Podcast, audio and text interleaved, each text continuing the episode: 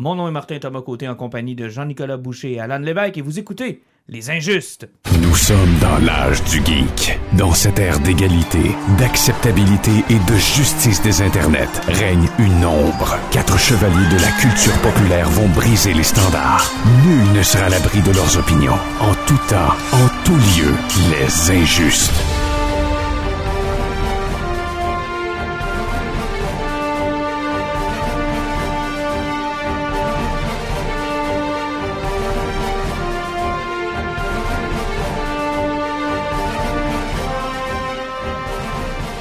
Messieurs, bonsoir. Hey, salut! Hey, bonsoir. Prise 2 parce que la canette de bière à Alan a trop fait de bruit. Dans une édition que vous n'entendrez jamais. Non. Ou encore, peut-être, un jour, dans un Director's Cut des, des Injustes. Mais la- le, le- le segment est effacé, c'est que ça n'existera jamais. Là, c'est que... Vous saurez jamais d'où vient la bonne humeur Mais tout dépend, là, on peut peut-être faire une récupération sur disque dur si quelqu'un veut nous envoyer 500$ pour essayer. là. Ouais, ouais, peut-être. Le, le problème qu'on a eu, c'est qu'on a eu des interférences de la canette à Alan qui s'est débouchée durant le début du podcast. Live devant le micro. on a eu vraiment des bruits assez intenses. Donc, on a été obligé de reprendre. Cela étant maintenant fait. Euh, grosse émission aujourd'hui. On va euh, donc faire le recap de Obi-Wan parce qu'on en a parlé lors du dernier podcast. On aura l'occasion cette fois-ci euh, de fermer la boucle. On va dire ça comme ça. Maintenant que les six épisodes sont disponibles, ben, ça va être plus facile pour nous de pouvoir donner une appréciation plus complète de la patente. On avait déjà quelques petites réticences. Il y a des trucs qu'on avait aimés, des trucs qu'on avait moins aimés. Maintenant, quand on regarde les six dans un ensemble, euh, de quoi ça a l'air, bon, on va vous en parler dans quelques minutes. Jurassic World, on n'aura pas le choix d'en parler, Alan? Euh, On n'aura pas le choix d'en parler parce que c'est vraiment une série de films, une trilogie qui est particulière. On avait eu la version de Kathleen Kennedy de Star Wars, mais là, on a une autre version d'une autre trilogie qui s'en va dans la même direction. Ah, c'est complètement triste. Même, je te dirais que c'est un mur, puis que c'est vraiment le temps que ça achève, puis que ça finisse. Là. Ils nous ont promis que c'était le dernier, mais ça, c'est comme un personnage mort d'une bande dessinée. là. Ça dure jusqu'à ce que... le- Hein, Jusqu'à jusqu'à temps que le portefeuille demande euh, qu'on remette ça sur les lignes.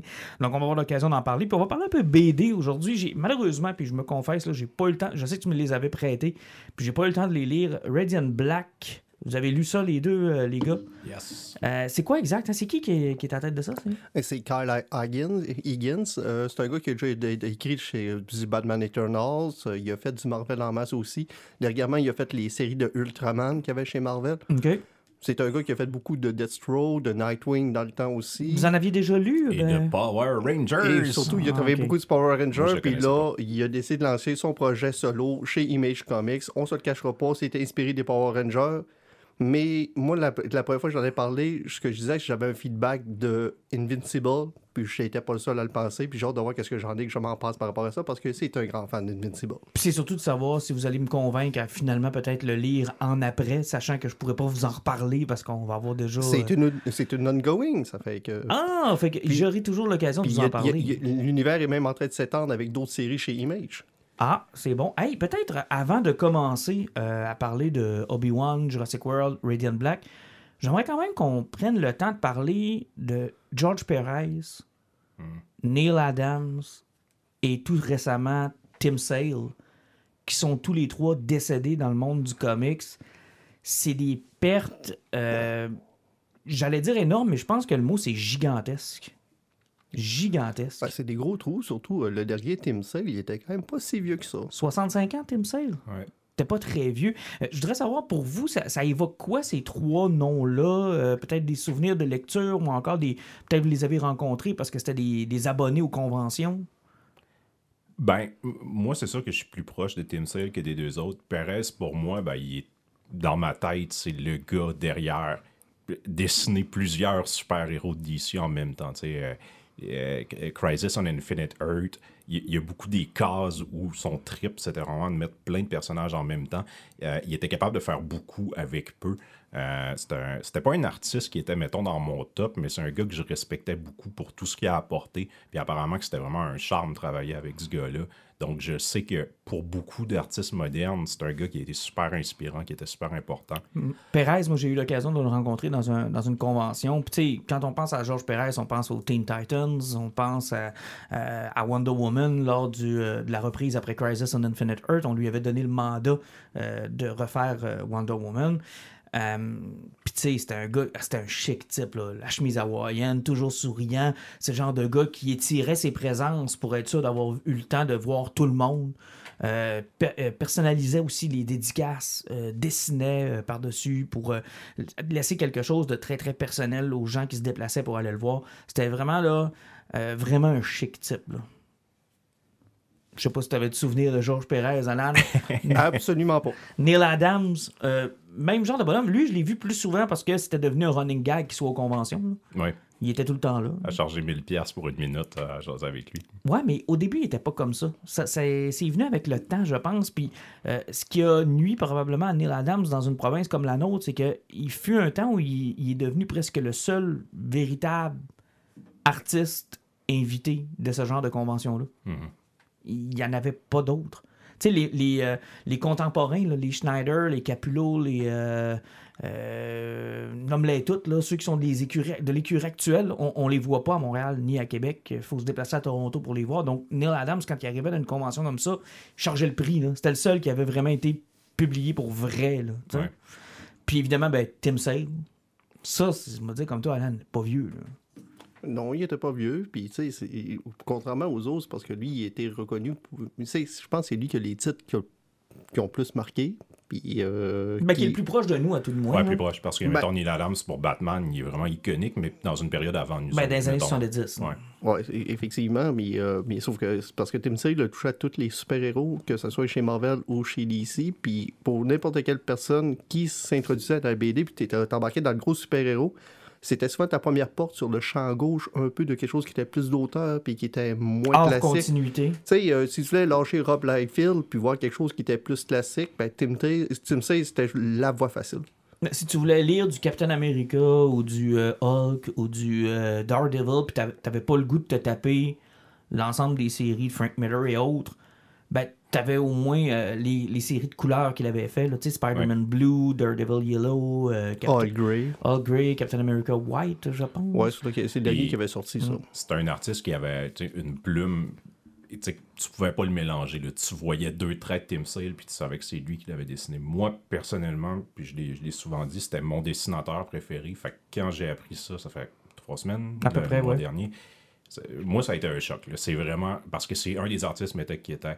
Je ne pas tant que ça à rencontrer puis à faire signer des trucs, mais il était en haut de ma liste d'un artiste que j'aurais aimé pouvoir rencontrer puis me faire faire une Et, dédicace. Il venait, de, il venait de sortir un Batman il n'y a pas si longtemps, en plus de ça, là, une édition spéciale qu'on a, sur laquelle on a mis la main. là. Le Long Halloween, Ouais, il était ouais. revenu sur un autre épisode de The Long Halloween, puis euh, tu sais, il l'avait encore, là. C'était très bon d'ailleurs, ce petit espèce de spécial-là qu'on avait fait sortir l'an dernier. Puis je trouve ça dommage. Mais euh, tu sais, c'est trois. Puis en plus, c'est trois gars sur qui j'aurais pas parié si vous me les aviez mis en compétition avec Frank Miller. Parce qu'il est magané, Miller. Ouais, effectivement. Risque qu'il est magané. Tu sais, je veux dire, de savoir que ces gars-là sont partis avant Frank Miller, c'est presque insultant. Mais tu sais, ils, ils sont plus. Puis tu sais, Tim Cell, il faisait plus grand chose non plus. Frank Miller en fait beaucoup moins aussi. Il est beaucoup dans prod présentement, j'ai l'impression. Ouais. là. Il a décollé comme sa, sa propre ligne, mais il fait beaucoup moins de travail qu'il en a déjà fait. Ah, c'est sûr. Tous ces auteurs-là étaient rendus à ce point-là. Mais Tim Sale, oui, il est encore relativement jeune. Tu sais, moi, je me demandais pourquoi il travaille plus. tu sais. Pourquoi il, il faisait beaucoup de covers, mais il faisait. Je pense que le ongoing, ça l'avait peut-être brûlé. puis Peut-être que ses problèmes de santé, ça faisait un moment aussi. Ouais, puis tu sais, il arrive un moment, puis je pense que c'est Yannick Paquette qui l'avait expliqué au Sageek la dernière fois quand je l'ai interviewé sur. À un moment donné, ces gars-là, quand ils se font un nom, ils finissent par faire du cover. Ben, c'est c'est quoi tu disais? C'était plus payant faire un cover que faire une page par jour. Ben, c'est ça. Là. Mm. Puis à un moment donné, là, les 60 quelques pages par, euh, par mois qu'on- t'oblige, qu'on t'impose, le rythme qu'on t'impose, vient un moment donné où quand tu as fait tes armes, tu as fait ton. Tu sais, les, pro- les, les, les éditions limitées, tu vas les faire. Les trucs qui sont très personnels, tu vas les faire. Mais les flagships, comme on appelle, là, ça devient de moins en moins tentant. Puis de plus en plus, tu les vois sur les covers, ce genre d'artistes-là. C'est un peu ce qui était arrivé d'ailleurs à Sale. Euh, Adams en avait fait une coupe aussi il n'y a pas si longtemps. Euh, même chose pour Perez. Donc, euh, trois grosses pertes de chez DC, de- du côté de DC. Mais voilà, je voulais absolument vous entendre là-dessus parce que quand on n'en avait pas parlé. Puis c'est tous des auteurs ou des dessinateurs dont on a déjà lu des trucs ou encore proposé même des trucs. Tu sais, Tim Sale, je le dis encore, puis je vais le redire jusqu'à la fin de mes jours. Long Halloween, si vous avez jamais lu de Batman, C'est la porte d'entrée. C'est la meilleure BD de Batman pour commencer. C'est la meilleure BD. C'est celle qui a le plus d'influence encore à nos jours, de nos jours dans les différents films qu'on a vus. Bon, tombons dans le vif du sujet maintenant. Parlons euh, de deux personnes qui sont pas morts. Ewan McGregor et Aiden Christensen. Six épisodes au total. La série Obi-Wan, ça passe ou ça casse maintenant que vous avez vu l'ensemble de l'œuvre? Pas mort, mais pas fort. Pas mort mais pas fort, Alan? Moi, je vais extrapoler un peu plus tantôt. OK, moi je vous dirais la chose suivante. Euh, J'aurais tendance à vouloir y aller avec Jean-Nic, mais je te dirais que le dernier épisode m'a à la fois réconcilié et frustré avec la série. Réconcilié parce que j'ai vu, des, vu des choses, des scènes où je me suis dit, waouh, ça, là, ça, ça maintenant, là, ça c'est le nouveau. C'est le. C'est des nouvelles scènes iconiques. C'est des, nouvelles, des nouveaux trucs qu'on va voir, revoir, revoir et revoir et revoir. Et frustré parce que après six épisodes, malheureusement, contrairement à ce que je pensais, c'est-à-dire qu'on allait se servir d'une phrase de Return of the Jedi pour nous montrer une histoire, j'ai l'impression qu'on nous a re-raconté Revenge of the Sith. Mm. Puis qu'au final, c'est le même statu quo. Ce qui est pas mal faux, mais c'est pas grave. Ben vas-y, je serais content de t'entendre. On- va y aller euh, directement avec l'épisode 5. Euh, lui, lui, je pense que c'était juste un feeling pour les 10 dernières minutes. Euh, ra- rafraîchis ma mémoire. Euh, Dans ils, sont, l'épisode 5, pas- ça, ils c'est- sont dans la caverne, puis les Stormtroopers avancent tranquillement pas dans le couloir, ils tirent 2000 Oui, coups de blaster, puis il y a une ça. personne qui tombe sur le Oui, côté. il y, a- il y a une personne qui meurt qui est supposée nous faire de la peine, mais on se rappelle déjà plus c'est qui. Là. Parce qu'on pense encore aux 8000 coups de blaster qui Ouais, ont c'est ça. à trois pieds du monde qui passent à côté. là. Alors, Puis, après, ils ont voulu mettre un statu quo en montrant que Vader était fort, qu'il a pogné le vaisseau, puis la le Force départ- Unleashed, là. tu sais, puis il a débattu là, c'est que, lui, c'était pour montrer un stand sur Vader, qu'est-ce qu'il était capable de faire. Et le combat entre lui et Reva, qui a toujours été un peu, je pense, ce que j'avais comme idée de voir Palpatine et Yoda se battre, mettons. Tu sais, le sable laser est accessoire. Là. Tu sais, il est tellement Ouais. fort que il a même pas dégainé son propre sable laser. là. Mais ça, ça aussi, c'était ça qui était. Tu t'as vu quelqu'un qui était trop confiante en elle, qui a voulu affronter Vader, il a même pas pris le temps de tourner la tête, qui a bloqué son coup avec Mhm. la force en arrière. Tu sais, Il s'est battu avec la force tout le long, c'était vraiment ben, il, il a slappé à, à la force. Là. Mhm. C'est- C'est c'était super efficace. Puis ça, c'est un côté qui, a- dans l'épisode 6 qui va revenir, c'est. C'était quoi l'idée derrière Reva en réalité? Un personnage qui ont passé trois épisodes, bon, quatre épisodes à builder, à essayer de montrer. Ils ont montré ses origines dans le cinquième. Tu sais, finalement, c'est une youngling, possiblement, qui s'est fait percer par Anakin puis qui a réussi à survivre. Elle veut vraiment tuer Darth Vader. C'est pour ça qu'elle sait que Darth Vader, c'est Anakin. Elle se fait slapper. Elle tombe sur le côté. Elle veut aller tuer Luke. Puis le personnage, il la pousse de côté, puis elle sert à rien. La façon dont on l'a mis sur les tracks de côté dans le sixième épisode m'ont fait demander, donc ils ont-tu re-shooté le sixième épisode sans qu'on le sache? je me suis posé la question pour vrai. Parce qu'en même temps, je me dis c'est impossible. Je veux dire, quand le sixième épisode a, a passé, tout était tourné, là. Et je me disais, mais à quel point ils saillissent d'avoir mis un personnage de l'avant comme ça, de l'avoir fait détester à ses fans, sachant qu'au final, Ils ont donné pas grand-chose. C'est Y- y- un a personnage mal développé, y a rien, mal écrit. Il n'y a rien. Je veux dire, à la fin de l'épisode 6, là, je veux dire, ce personnage-là, c'est un autre personnage dans l'univers de Star Wars qui connaît la vérité, puis qui- qui part vers de nouveaux cieux. Là. T'as- T'as regardes aller, puis tu te dis, à, tous les niveaux dans sa rédemption, à ce qui arrive dans son arc de personnage, tu te dis, jamais je créerais que ça peut être aussi niaiseux que ça. Tu sais, le premier épisode, tu vois des enfants se faire tuer, puis là, OK, ouais, callback à ce qui est arrivé dans l'épisode 3. Puis là, tu te dis, OK, fait que c'est, c'est quoi, les Jedi, là, présentement, c'est des enfants qui ont survécu. Fait qu'elle, c'en est une qui a survécu. peux pas Mais là, croire que c'est une pourquoi- des pour- pourquoi qu'elle est avec eux autres? Puis là, tu te dis, elle veut se venger, ben cacher. Non, jamais je créerais que ça soit ça. Mais non, c'est exactement ça. C'est pas, tu sais, il n'y a aucune profondeur, il n'y a, rien. Elle fait rien que dévoiler son plan à Obi-Wan dans, un- dans une scène hyper malaisante. L'au- L'autre bord de la roche, où il la convainc finalement de passer à l'action. Là, tu dis, ah ouais, le master plan, c'était ça. Fallait que ça décolle rendu là quand elle allait rencontrer Obi-Wan, tu allais y parler genre trois minutes. Oui, c'est tout ce que ça prenait. Puis après, elle tombe sur la frippe à, à Darth Vader. Puis là, c'est comment il y a un beau callback à quand Vader, il se pratiquait avec Obi-Wan, puis il a quand même retenu une coupe de trucs. Tu arrête de, de y aller rien qu'avec ta colère. Puis là, ben, c'est comme Reva qui le représente à ce moment-là. Puis tu vois que Vader, il a maturé un peu.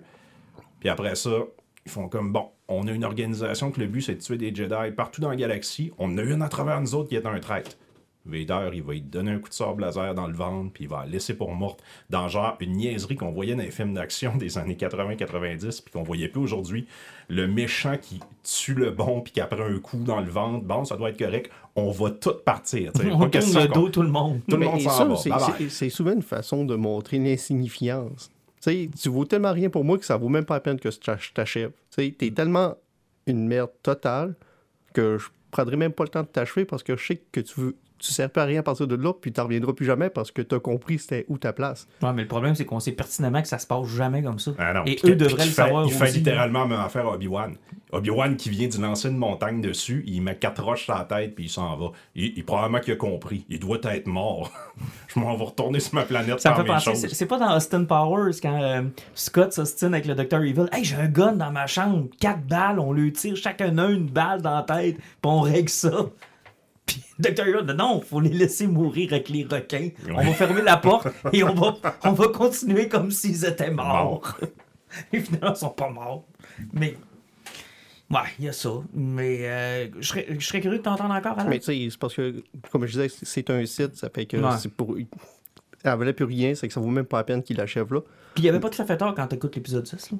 E- e- exactement. Puis, euh, sauf que même de là aussi, la séquence qu'on a vue, l'entraînement entre Obi-Wan et Anakin, c'était quand même intéressant, cette séquence. cool. C'était un- c'était une belle séquence dans l'épisode 5. Puis en plus, ce qui était le fun, c'est que c'était était pas d'une shot, ça, faisait une narration sur l'évolution de l'épisode. Mm. On a souvent chialé contre la réalisation des quatre premiers épisodes. Au moins, il y avait un arc narratif qui suivait un peu dans le cinquième. Et ce qui est intéressant, je sais pas si vous l'avez remarqué, mais on a été léger avec le DH. Hein? Ben, il l'a pas Ouais. fait pantoute, mais tu c'est correct encore On a une fois, ça. respecté les acteurs. Puis sais-tu quoi? J'ai aimé ça. Je sais qu'il y en a plusieurs qui ont chialé, j'ai vu des deepfakes, des affaires de. Mais sais-tu quoi? Ils ont cet âge-là. Ah oui, Puis- c'est c'est bien correct. Moi, ça m'a pas sorti. Ça m'a. Moi non plus. J'ai trouvé ça super cool de les voir se battre puis de faire comme Ah, wow. Tu sais, ils ont le costume d'épisode 2, le look d'épisode 2, c'est suffisant pour moi. Là. Oui, c'était bien correct. Puis, justement, qu'on va arriver, mettons, dans l'épisode 6, où ce que, là, on, on- on- on revoit un petit peu la séquence qui s'est passée dans l'épisode 8 de Star Wars, et que c'est une longue poursuite en vaisseau qui se termine pas, là. Ouais, mais à la défense de Obi-Wan, cette fois-là, ils veulent pas la terminer. Ouais, euh, effectivement, elle ne va pas la terminer. Contrairement à l'épisode 8 où ils voulaient Mais- vraiment tuer parce le que- vaisseau. c'est parce que euh, dans cet épisode-là, c'est parce que c'était c'était suivre l'arc qui s'est passé avec Obi-Wan Kenobi pour arriver jusqu'à la fin. Au début, qu'il est dans le vaisseau, puis il voit que tout le monde va mourir, puis surtout que Leia va crever, il sait que c'est Vader qui leur court après, puis c'est lui le problème. Ça fait que il prend sur lui qu'il doit aller affronter Vader. C'est pas vraiment pour les sauver, il le fait pour lui-même parce qu'il sait que Vader, c'est sa responsabilité. Mhm. C'est qu'il sauve en sachant que Vader va suivre. Et même qu'il commence à faire son affrontement avec Vader, c'est vraiment un affrontement, c'est lui contre un problème qu'il doit régler. On sait tout quand se passe la première partie du combat, on pense que Obi-Wan va bien aller, il prend le dessus, mais arrêté, Obi euh, Darth Vader le torche le ramasse. il, il enterre sous environ 4-5 tonnes de roches. À peu près, ouais. Là, on pense tout qu'Obi-Wan est mort, Darth Vader s'en va, mais on sait tout qu'il est encore vivant. Mais ce qui est fort, c'est cette séquence-là, justement, qu'Obi-Wan est en dessous de la Terre. Puis là, c'est là qu'il comprend que il avait tout axé ça sur lui. Il pensait qu'il était la solution, puis qu'il y avait un problème à régler. Mais il a compris que dans, sa- dans ses visions, il a vu que Léa, Luke, le futur, c'était Ezzo. C'est que lui, c'est pas lui qui va régler les problèmes qui sont en train d'être créés par Vader et Palpatine. C'est la prochaine génération. Lui, il est juste là pour la supporter. Donc, euh, il, fait, il devient vraiment ce que le Jedi normalement est supposé d'être. Il s'oublie totalement.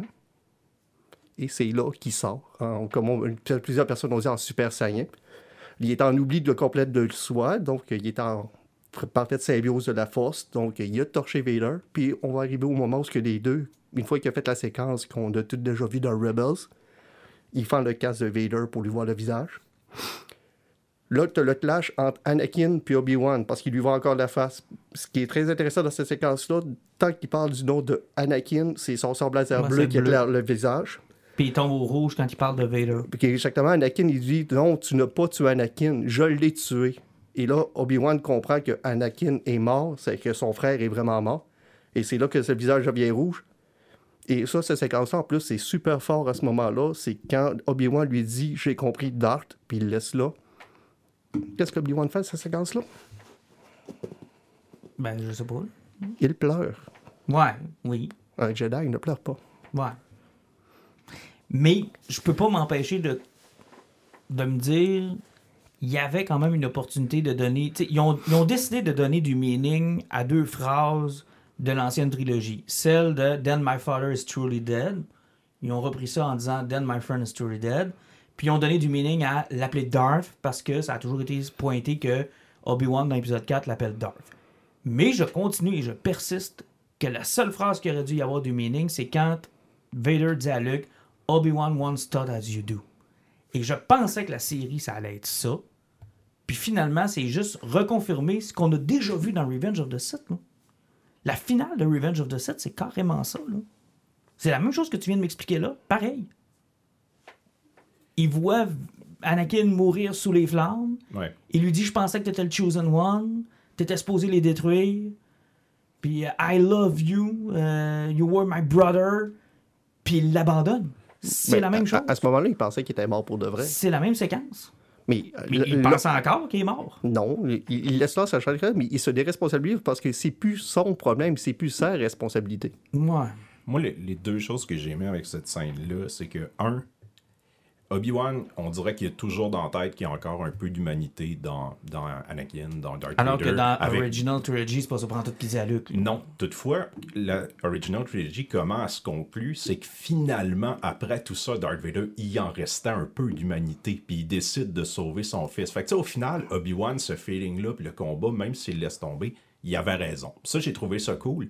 Puis c'est bizarre, ça va faire un lien avec quelque chose que j'aime moins, mais cette scène-là, quand le casque est coupé, ce que j'ai aimé, c'est le changement de voix entre Vader puis entre Aiden Christensen qui parle. Puis là, le lien que je vais faire, ça m'a fait penser à Kylo Ren. Là, ça l'a humanisé. Puis c'est comme, ça te montre que Vader, derrière genre l'armure, puis la grosse voix, puis le fait qu'il ait voulu s'effacer derrière un mythe, ben, il y a encore ce gars-là qui est en arrière. Puis là, dans sa voix tremblante, puis sa rage, j'étais là, ça ressemble à Kylo Ren qui veut ressembler à son grand-père.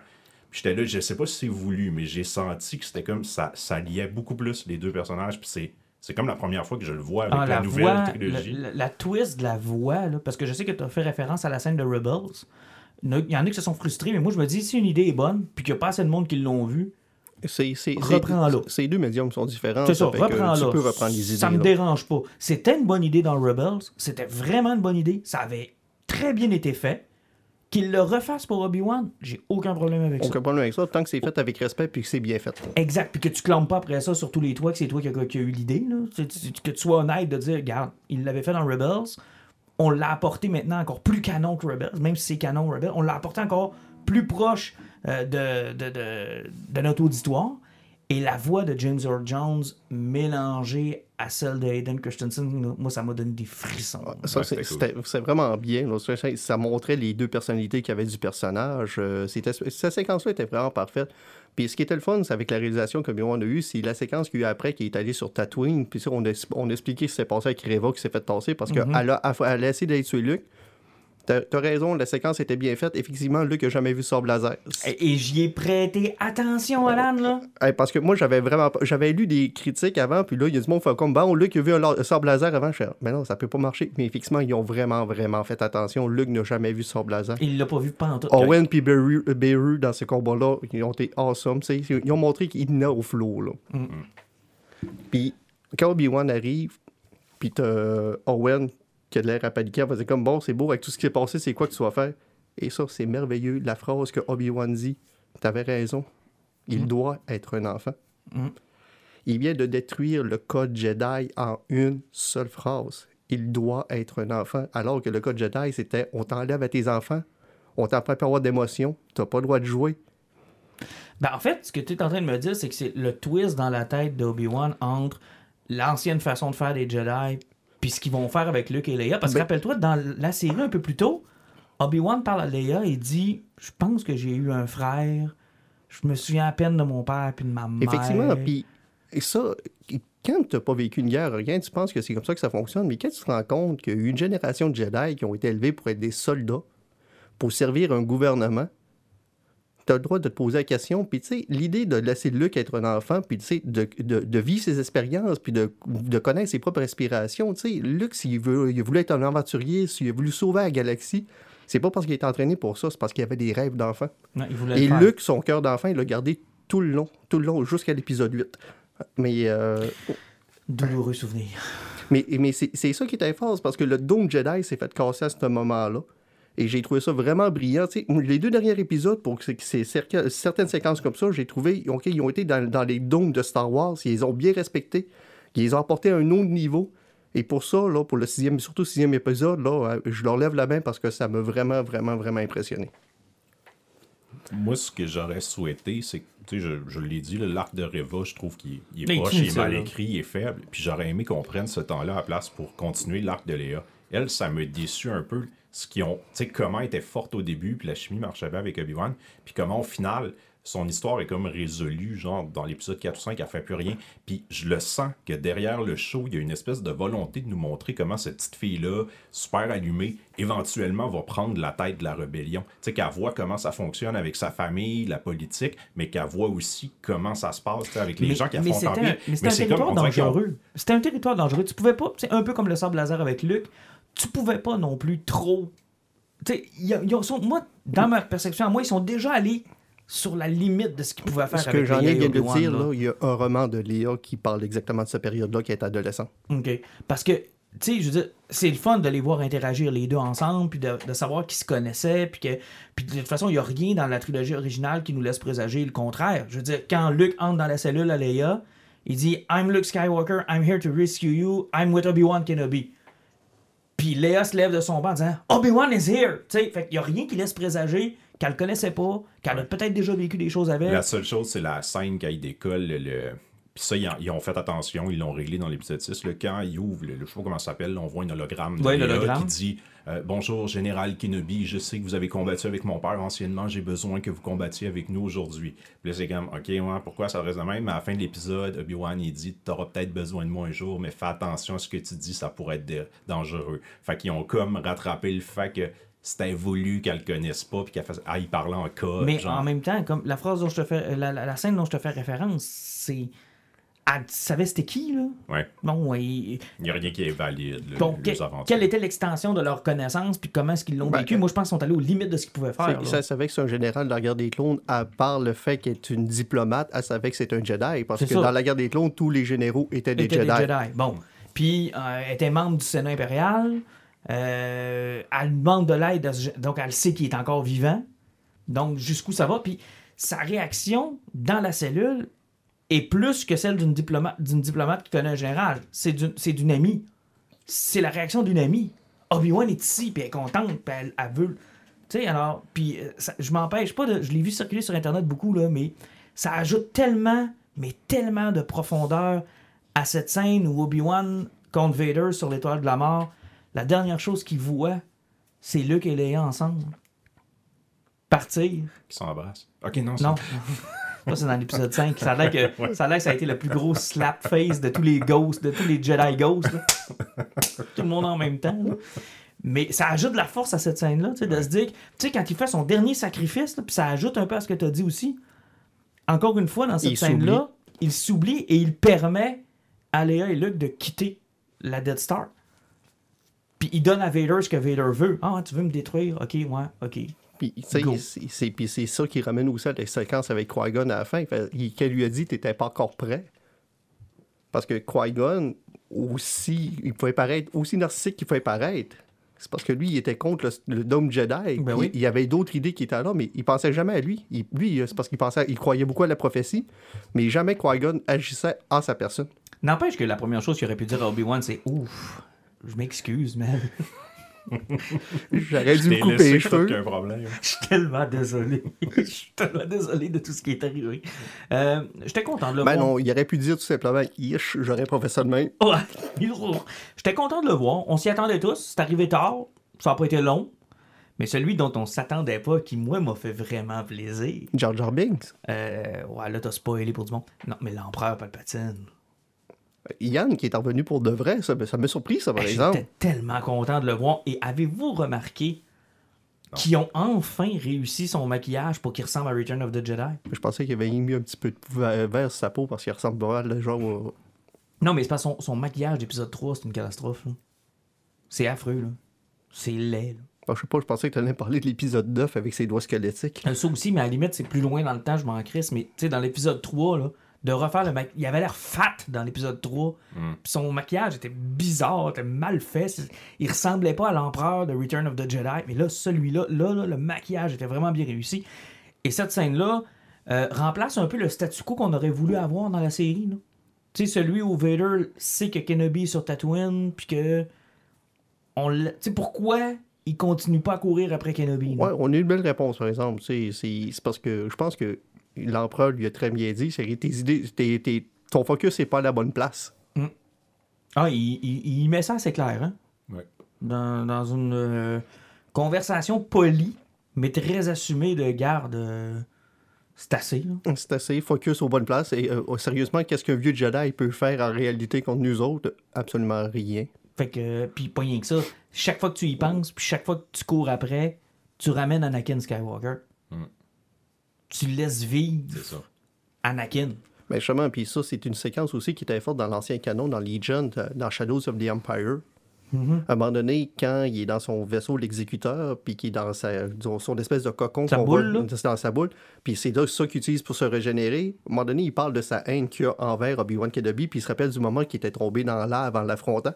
Puis il y a tellement de colère en passant à Obi-Wan Kenobi qu'il est capable de reconstruire ses poumons pour être capable de respirer. Mm. C'est que c'est vraiment un attachement qui est trop fort, puis qui peut effectivement le faire défocuser, puis ça le ramène trop sur Anakin et pas vraiment ce qui sur ce qui est supposé d'être. Ça fait survivre la lumière, même si ce que lui prend comme de la haine, en fait, ça ramène le souvenir d'Anakin, la possibilité qu'Anakin soit encore là. Oui, parce que la compassion n'a jamais été le problème. Mm. D'ailleurs, son petit sourire, hein. Le petit sourire d'Aiden Christensen quand il dit I did. Puis t'as une espèce de petit, euh, de petit sourire en coin, là. J'ai tellement trouvé ça fort. J'ai tellement trouvé ça bon. C'était vraiment bien fait. Maintenant, la question qui tue, les amis. Euh, Money Talk. Y a-t-il une deuxième saison à Obi-Wan? Ben, les deux acteurs sont pour, ça ne dérangerait pas. Mais encore une fois, là, ça prend une bonne idée, puis ça va prendre une bonne direction. Moi, ce que je vois, c'est plutôt des shows séparés. Euh, Vader doit avoir son propre show. Je pense qu'il s'est écrit assez de stock sur Vader pour rendre le personnage assez intéressant pour avoir de quoi live action. Euh, Ils ont réussi à faire un film avec un gars qui s'appelait Chronique, puis c'était intéressant. C'est que, euh, Bon. peuvent faire de quoi avec Darth Vader. Ça, je pense que oui, il y a de l'avenir pour Vader. Mais pour Obi-Wan, moi, dans ma tête, Non. une fois qu'il est sur Tatooine, il est là jusqu'à A New Hope. Ouais. C'était déjà difficile de justifier pourquoi ils partaient en aventure comme ça. Là, c'est fait. Ils ont décidé de le faire. On avait-tu besoin? Je suis pas sûr. Ben- mais je- je- pas- moi, je voudrais pas voir ces aventures saison 2. Bon, tout dépend de la façon qu'ils font faire ça. Sauf que, tu sais, est-ce qu'ils préfèrent juste un mini-film? Peut-être. Il vient de le ramener parce que, oui, il y a déjà le roman qu'on a déjà parlé qui était dans Legion Kenobi, où ce que tu voyais ce qui se passait là qu'il était sur Tatooine parce qu'il y a eu quand même 18 ans. Ben, ben, il y a eu 10 ans. pas loin de 10 ans encore à se promener là. Donc, euh, s'ils ont des idées, mais c'est dangereux. Ouais, moi, c'est ça. Ben, ça. Ça me fait penser un peu à la relation entre Leia et Obi-Wan. là. Tu sais, là, t'es sur la mince ligne. de- moi, là, je l'accepte, Leia et Obi-Wan, la- l'aventure qu'ils ont eue, parce que ça a été bien fait selon moi, puis ça, ça respecte les limites de la, la trilogie originale. Maintenant, toujours un danger. La ligne de la nostalgie, à un moment donné, elle va fracturer. On va parler tantôt de Jurassic Park, puis la ligne nostalgique, où ce qu'elle peut casser. là. Euh, c'est parce qu'à un moment donné, là, Hollywood est parti sur une...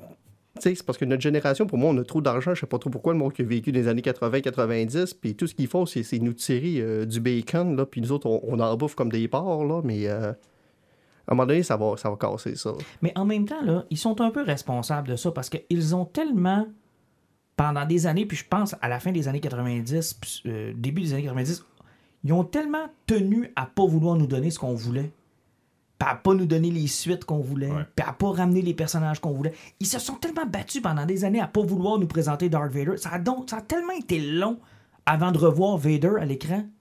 Ça a tellement été long. Puis ils nous faisaient toujours juste des. Tu sais, là, les, les familles. Moi, j'appelle ça le, le syndrome Smallville, là. Ouais, là, ouais. Un clin d'œil dans le haut à là, gauche, euh, une couleur en bas à droite. euh, Ils nous ont tellement titillé avec ça qu'à un moment donné, je pense que les gens qui ont grandi avec ça, quand ils se sont ramassés dans les postes de décision, ils ont dit là, c'est assez. Tu ouvres le garde-robe, là, puis tu prends le costume, là, puis tu le calisses à l'écran. Moi, ce qui me surprend là, depuis quelques années, c'est à quel point on nous montre des choses que j'aurais jamais cru possible. là. Ouais. Moi, une série dans- avec Vader, il y a 20 ans, ça aurait été le dernier épisode, les 35 dernières secondes.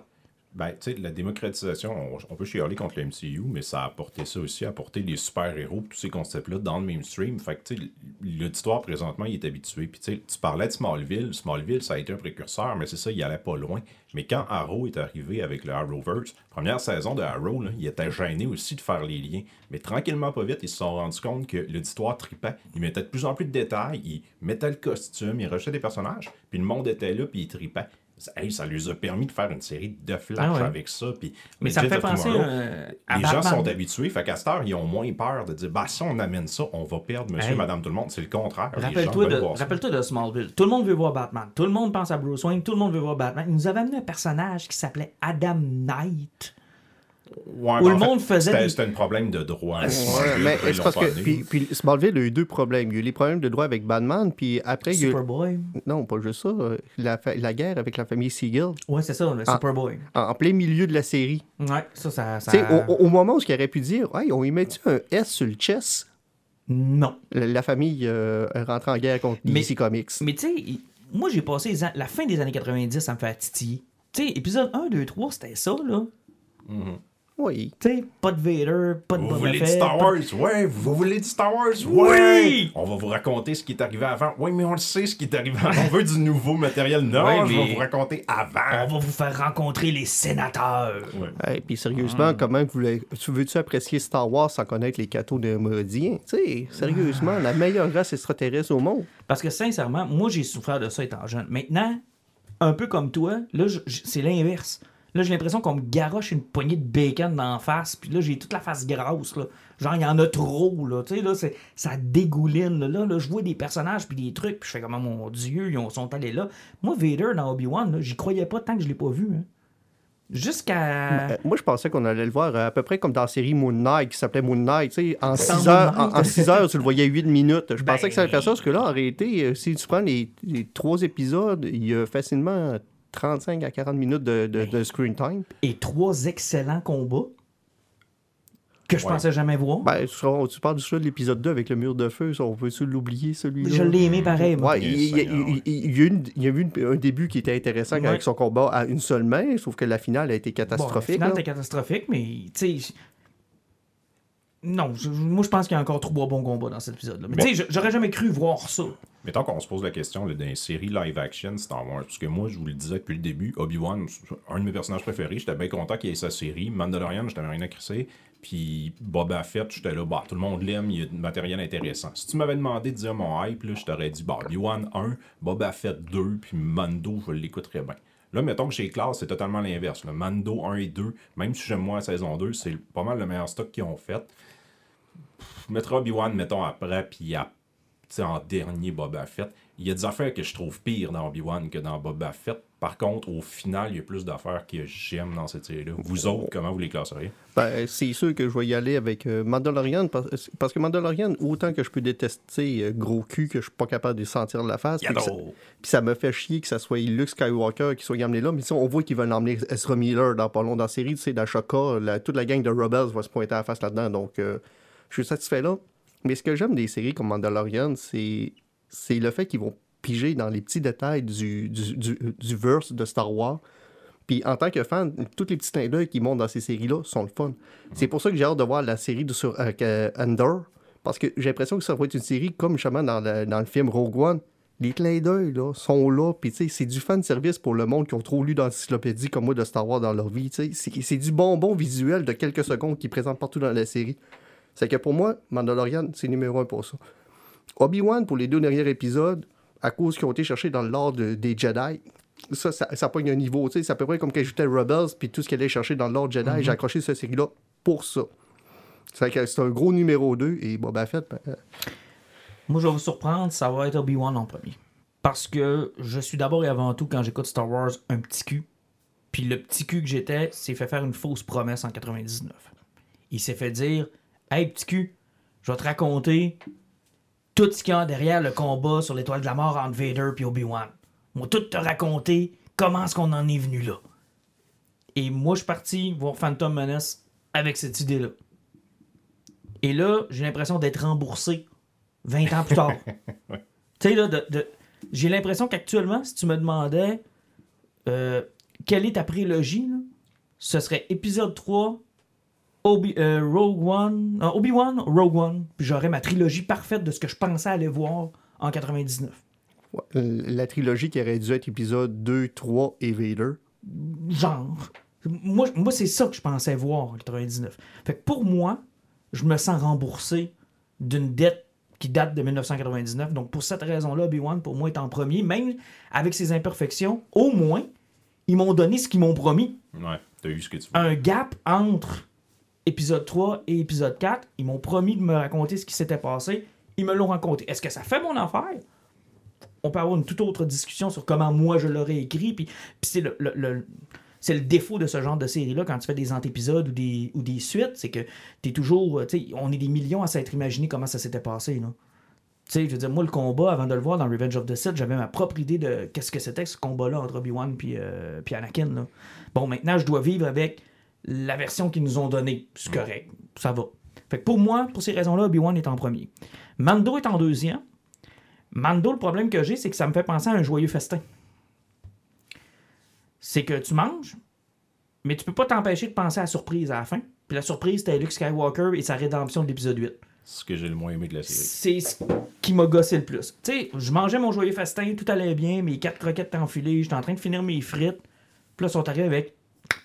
Hey, tu te souviens-tu le jouet brisé dans l'épisode 8 On te le ramène. Finalement, on est trois en trois qui n'ont pas trippé sur Luke Skywalker dans cette série-là. Ben, j'ai aimé voir ce que j'ai vu. Ben, Ça m'a fait Dans la plaisir. deuxième saison, ce qu'ils ont présenté Luke Skywalker était plus intéressant que la finale, où ce que c'était juste euh, du fanservice pour montrer que Luke était capable de torcher les culs et plus, pas juste pleurer. Mais, mais, mais ça m'a fait plaisir parce que ils, ils avaient écouté ce que j'avais ressenti comme fan dans l'épisode 8 de se dire c'est qui ce gars-là? C'est- c'est qui ce gars-là? Puis encore une fois, on m'avait déçu dans ces épisodes-là parce que je m'étais dit hey, ça nous a pris 20 ans, 30, 40 ans, mais on va enfin voir Luke avec un sort laser torcher les culs puis torcher le cul de son neveu, tu sais.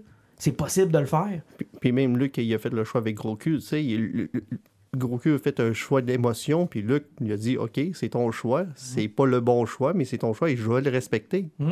Et ça, ça, ça moi j'apprécie ça. Il y a une Mais petite armure en mitril. Mais c'est un peu comme c'est un peu comme l'Enterprise à la fin de la saison 1 de Discovery. T'as tellement passé de temps à me faire aimer quelque chose que j'avais oublié ce que je voulais vraiment voir.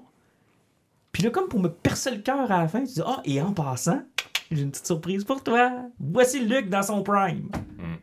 Et là, tu fais comme tu viens d'effacer 8 épisodes. Parce que là, mon petit cœur d'enfant veut triper sa dernière scène, mais ma tête sait que ça vient de détruire tout, tout, tout, tout ce que tu as fait dans la saison. Tout ce que je trouvais cool. Mais, mais encore une fois, oui, ils ont fait ça dans le dernier épisode, puis tu sais, même qu'ils ont montré Qui-Gon à la fin, puis l'affrontement entre Vader puis euh, Obi-Wan dans le dernier épisode d'Obi-Wan, c'était malade. Je veux juste qu'on on, on prenne le point encore pour poser des questions sur ce que Netflix fait. Là. Si tu aurais binge-watché, mettons, Mandalorian, puis dans la même soirée, tu aurais écouté le premier épisode, tu aurais fini avec Luke, qu'est-ce que tu te serais rappelé? Luc, Si tu avais écouté Obi-Wan Kenobi, les six épisodes de Field, qu'est-ce que tu te serais rappelé? j'aurais moins haï Riva. Oui, mais, mais t'en oublierais, sauf que c'est le problème, c'est parce que là, vu que c'est sur un long terme, en plus, ça nous permet d'en parler plus longtemps d'un podcast, c'est- c'est c'est comme du freebie, les autres, ils nous, ils nous- ils nous filent des épisodes gratis. C'est ça, là. là. Mais, euh, Mais Ça- oui, j'aime mieux ça. tu ça te permet de décanter, travailler ta mémoire en en parler avec le monde, plutôt que, tu sais, je suis convaincu qu'il y a du monde en fin de semaine qui a écouté Umbrella Academy, là, la troisième saison. Si je leur demande c'est quoi c'est passé dans le premier épisode, ils vont faire deux fois, puis je leur demande c'est quoi le deuxième saison, ils Mais ça s'applique pas à tout. Puis tu sais, comme Kenobi, là, moi je pense à absolument rien gagné d'être épisodique. Par contre, mettons The Boys sur Amazon, ça, ça a cet effet-là. Puis il y a eu un gros épisode cette semaine. Puis tu sais, il l'avait hypé, les gens l'ont écouté, les gens buzzent en ce moment. On a hâte de voir ce qui va arriver. Le côté épisodique, pour lui, il marche tempête. Mais tu sais, moi, Kenobi, on- je vais l'aurais écouté one shot ou le décanter à la semaine de même. Je pense Peut-être ça que t'aurais. aurait- mais Ça pas été mieux, ça aurait pas été pire. Mais dans le cas de. C'est parce que Mando et Kenobi sont, sont montés différemment. Dans le cas de Mando, ça aurait détruit la série. Dans le cas de Kenobi, ça l'aurait peut-être amélioré. On n'aurait peut-être pas visé sur le Ben, Vader et son mur de feu. On parlait de Smallville tantôt, Mm. que tu achetais, que t'achetais le DVD, puis tu passais, t'écoutais la série en trois jours, ben les fill-in, il fallait tomber sur le côté puis faire un petit somme, puis c'était Ben, pas grave, si tu ça, travaillais, tu puis tu ratais continuais, là, tu. X-Files, même affaire. là. X-Files, il y avait même un ordre sur Internet où on te disait ben voici les arcs que tu Ouais, dois écouter. que t'as besoin d'écouter. ceux que tu as besoin d'écouter, puis le reste, comme décalisse. Là, tu sais. Pourtant, c'est des épisodes qui sont quand même intéressants quand tu les écoutes, mais effectivement. Mais je pense que ça. Je suis un peu d'accord avec Jean-Nic, ça dépend des séries. Pour Kenobi, je suis pas sûr que ça m'aurait changé. Même que ça l'aurait peut-être amélioré. Mm. Parce que j'ai ra- j'ai roté sur des épisodes de Kenobi que je me disais. Ah, mais t'as plus apprécié derrière, je serais sûr quand même pour Ah, ça. ça, c'est sûr. C'est sûr que le dernier, écoute. euh, je te l'avais dit d'ailleurs quand je t'ai écrit le lendemain, je t'ai dit, euh, il y a une scène qui est tellement forte, puis on parlait de la même scène. Il y a une scène qui venait, qui venait pardonner beaucoup, beaucoup de ses défauts. Hey, on reste sur le filon de la nostalgie, parce que, euh, tu l'as dit, j'ai bien aimé ce que tu as dit tantôt. On nous garoche du bacon d'en face, puis on commence à avoir le- la face grasse. Là. Il y a des façons, des fois, qui sont plus subtiles de le faire. Tu sais, je pense que Disney a, même si on s'en rend compte pareil, une façon plus fun de nous pitcher du bacon d'en face. Et il y en a d'autres qui sont juste pas capables. Universal? Jurassic Park. Je sais pas par où commencer, Alan. Je sais pas. Ça, bon, moi, juste pour donner une appréciation générale, euh, le deuxième film, vous vous ra- vous, vous rappelez de l'épisode de L'Indo Petite Fille, c'est, Oui. je pense que ça, ça reste un de nos classiques avant qu'on avait détruit le film. C'est pas qu'on aime détruire les choses, mais quand une porte est ouverte aussi grande, c'est dur de pouvoir en profiter puis rentrer dedans. même si on voulait pas le détruire, il nous avait donné bâton de baseball puis il s'était penché. Oui, effectivement. c'est, même, même eux autres qui avaient mis clou rouillé dans le bat. Ah tout Ça fait que là, là, là. tu t'en es pour aller voir le prochain Jurassic Park, puis une fois que tu vas à la bande-annonce, tu te dis, et la catastrophe, ça va être vraiment encore pire. C'est que tu pars avec l'idée que ça risque d'être pire que Fallen Kingdom, et tu vas voir le film, puis tu te rends compte que malgré tes pires attentes que tu avais en tête, c'est vraiment, mais vraiment, vraiment pire que ce que tu t'attendais. Ok, on se met, on se met en, en- en circonstance. Ok, Jean-Nic, on va essayer de te convaincre ou de te raconter ce qui se passe. Ok? Ouais, je, je- À la fin de Fallen Kingdom, Indo, petite fille, qui découvre qu'elle est un clone de sa maman. OK? Donc, on amène dans le concept de Jurassic Park que non seulement les, les sacrements, ils clonaient des dinosaures, mais ils se sont servis dans le plat à bonbons pour leur propre désir personnel, ce qui est quand même un bon filon si on avait voulu peut-être aller un peu plus loin dans ce filon-là. Effectivement, parce que on va voir que le filon, de la façon que vous voulez l'exploiter, c'est. Ils l'ont emmené sur un autre niveau dans le prochain film, sauf que j'ai poigné mon ressort, c'est bizarre. Oui. Euh, mais Ça parce vibre. que- Oh. Mais euh, ben, c'est ça. Fait que, tu sais, ça, il y avait quand même un bon filon, mais c'est tout croche, OK? Fait que petite fille, ouvre les cages de dinosaures. Il y en avait combien de dinosaures, vrai? Une vingtaine? Entre 20 et 50. entre 20 et 50 dinosaures dans la, la- la grosse, euh, le gros manoir clou. Là. Bon, les dinosaures se sauvent dans la nature, Aux États-Unis, aux États-Unis, dans une forêt très concentrée. effectivement. il- t'es aux États-Unis, ça fait qu'il doit y avoir une base militaire à 15 km, il y en a partout. Bon. Et là, il faut qu'on comprenne qu'au début de Jurassic World euh, Dominion, la Terre est maintenant peuplée de dinosaures. Et il s'est passé que 4 ans. C'est qu'en 4 ans, les dinosaures ont réussi à traverser les océans. Ça fait que un, tu sais, un brachiosaure, là, c'est capable de traverser un océan et se reproduire pour avoir des adultes en 4 ans. À moins que leur sperme soit des spores, là, ça fait que quand ils viennent, ça part au vent, là, puis si ça pogne, mettons, un éléphant, ben, ça fait un brachiosaure. On- a passé de la science-fiction à ce qu'était la série à la base et vraiment de la science-fiction à de la fiction tout Ben, court. Là, on est dans encore le pire, fantasy, puis là. On- là, la, la- la- la façon que le deuxième finissait, c'était le Jurassic World. Donc, c'était vraiment ça. Là. Puis, t'avais, euh, t'avais, voyons, euh, comment il s'appelle, le, le docteur du chaos, là. Yann Malcolm. Yann Mankov qui fait son, qui fait son speech en disant comme que, tu sais, la vie a, retru- a retrouvé son cycle et les dinosaures sont revenus puis ils vont reprendre leur place. Puis il parle de ça. Donc, euh, c'est en ligne vraiment sur le, Jurassic- le monde jurassique où ce que les dinosaures vont cohabiter avec les humains. Quand tu vois la bande-annonce du troisième film, tu vois l'attaque du tyrannosaure dans un cinépark, tu fais comme, OK, là, on va vivre avec les répercussions de ça. Gens sont, sont Tu te dis, je vais pardonner le fait qu'ils ont fourré pendant 4 ans de façon exponentielle Parce si Il- on il- est en danger partout où on, On est. est en danger, on va vivre avec les répercussions des dinosaures qui sont dans la société. Tu sais, la séquence qu'on a vue 12 000 fois dans bande-annonce du cinépark, elle n'est pas dans le film, parce que le film n'est pas à ce sujet-là. Le film commence, et tu te rends compte qu'il y a des sauterelles de 2,2 mètres qui mangent des champs de maïs. C'est la prémisse du film. Le film commence avec des sauterelles géantes qui mangent des champs de maïs. Mais ils mangent pas toutes les champs de maïs. Parce que... C'est quoi? C'est... Biocène. Biocène avec euh, le, le, bon, le co-créateur de Apple, ça, si, il est pareil. Ouais, ou Sylvain Godreau pour les intimes. là. En tout cas, qui est Il devenu, ressemble. il est devenu un bioécologiste, puis là, il a créé un grain là, que ces sauterelles ne mangent pas. Ça fait qu'il veut vendre des graines de maïs à toute la planète, puis les autres sont mangés par son nuage de sauterelles. OK. Ouf. Ah, t'as peu là. Ouf, OK. un. On, on récapitule, Jean-Nic. c'est un film de dinosaures à propos de sauterelles qui mangent pas les grains pour la fin dans le monde. C'est ça qu'on veut voir. On est là, un là. Puis là, puis, là. tu sais, on sait ce qui se passe en Australie avec les nuages de locustes. C'est que s'il y en a un, ben, en réalité, il y a une famine qui suit l'année. Et puis des fois, il y a même du monde qui sont mangés par les sauterelles. Parce qu'on sait que le problème des sauterelles, c'est que ça va, ça va vite, ça mange tout sur leur chemin. Ça peut manger un arbre en deux minutes Ah, qui ben, font un pouce et demi. C'est ça qui est arrivé, c'est les sauterelles qui ont amené les œufs de dinosaures partout sur la Non, planète. non, mais c'est parce que puis l'autre problème des sauterelles, c'est un insecte, ça, ça se reproduit vite. Ça fait que le cave n'avait pas vu que des sauterelles d'un point deux mètres, ça se peut que ça fasse le tour de la planète Terre au grand complet. Lui, il pensait qu'il qu'il allait lâcher ça au nord de l'Afrique, puis ça n'allait pas aller plus loin que ça. Fait que là, on est passé de. Dans le dernier film, on va vous amener des dinosaures partout sur la planète, ça va être le gros problème. À finalement, le gros problème, c'est mes sauterelles que j'ai crissées dans la nature qui mangent la bouffe. Et là, ça prend quelqu'un qui va aller chercher des informations pour les, donner au monde. C'est que Ian Malcolm travaille pour Biosyn, puis il décide d'aller chercher Helen, qui est dans le premier film, pour l'effet nostalgique, pour qu'il a réussi à rentrer à l'intérieur, pour aller voler les informations. Parce que lui, il travaille déjà là-bas, puis il a déjà les accès, mais il a, peur de perdre sa job. Pour moi, c'est un de capitaliste, je sais pas trop, mais euh, il va chercher quelqu'un qui ne peut pas perdre sa job.